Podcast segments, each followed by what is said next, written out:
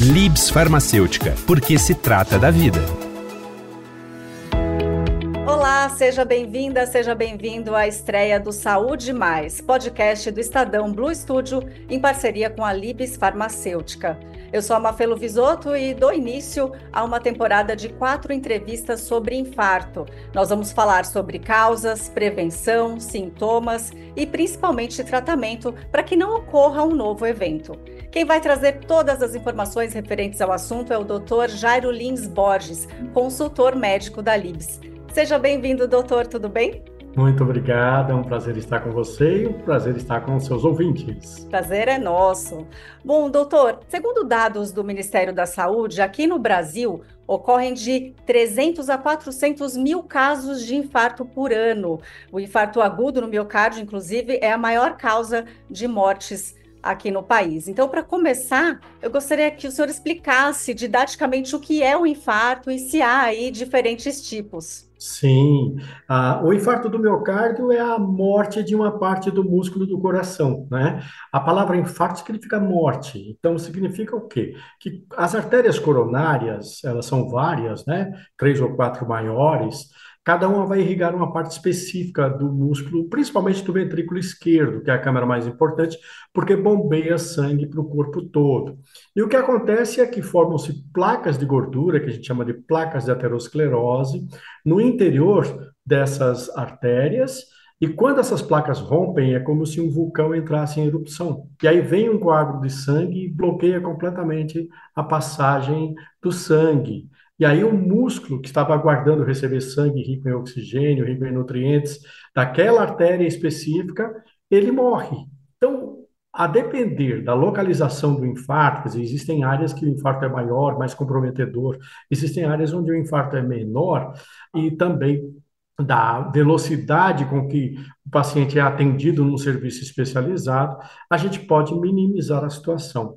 Mas lembrando que, em muitos casos, o infarto resulta em morte súbita sem aviso prévio. Pode chegar a acontecer em até 10 a 20% dos casos de infarto. É muito importante procurar o médico, especialmente a partir dos 40 anos de idade, né?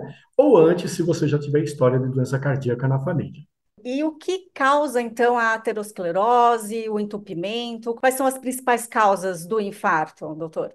A gente vai falar é, de quatro grandes fatores de risco, sem contar a própria idade, né? São o diabetes, a hipertensão arterial, o colesterol alto, a dislipidemia e o tabagismo, sendo que desses o único que a pessoa poderia escolher não ter seria o tabagismo. Hoje a gente valoriza muito também a obesidade, o sedentarismo, o estresse, mas esses quatro são os mais importantes. Eles precisam ser identificados e controlados precocemente. Mesmo situações que antecedem o diabetes, como o chamado pré-diabetes, ou que antecedem a hipertensão arterial, a chamada pré-hipertensão, caracterizam situação de maior risco cardiovascular. Então, não existe segurança se a gente não fizer a avaliação médica e não identificar os fatores de risco, bem como, eventualmente, a presença da doença coronária, quer dizer, das chamadas placas de aterosclerose, ainda numa fase subclínica, quando a pessoa não sente nada e muitas vezes, quando faz um exame, como por exemplo um teste ergométrico na esteira, e não aparece nada de anormal. Então, é uma doença traiçoeira, é uma doença silenciosa em muitos momentos.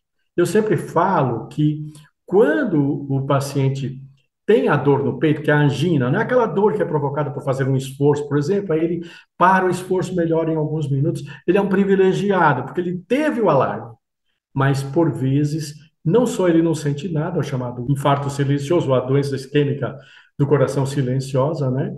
E mesmo exames que visam identificar se está havendo problema no fluxo de sangue para o coração, como o teste ergométrico, por exemplo, né?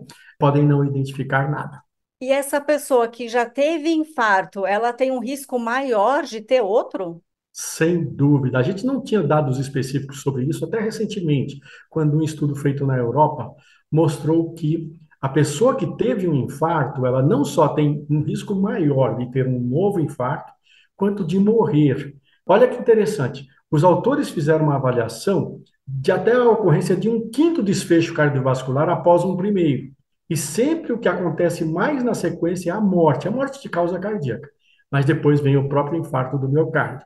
Então, quem já sofreu um infarto do miocárdio tem uma situação que requer ainda mais cuidado. Não que a pessoa não possa viver bem, desde que seja bem tratada, né? Nós temos muitos casos. É o caso da minha mãe, como a gente estava conversando em off, né, doutora? Ela teve com 38 uhum. anos, hoje está com 70, mas está bem você vê, ela foi bem tratada, né? Porque mais de 30 anos que aconteceu esse evento, né?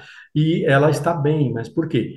Ela mudou o estilo de vida, né? Passou a cuidar mais da saúde, passou a ter acompanhamento médico regular, isso é extremamente importante. Pois é, todo cuidado é pouco. Muito obrigada, doutor. Por nada, foi um prazer.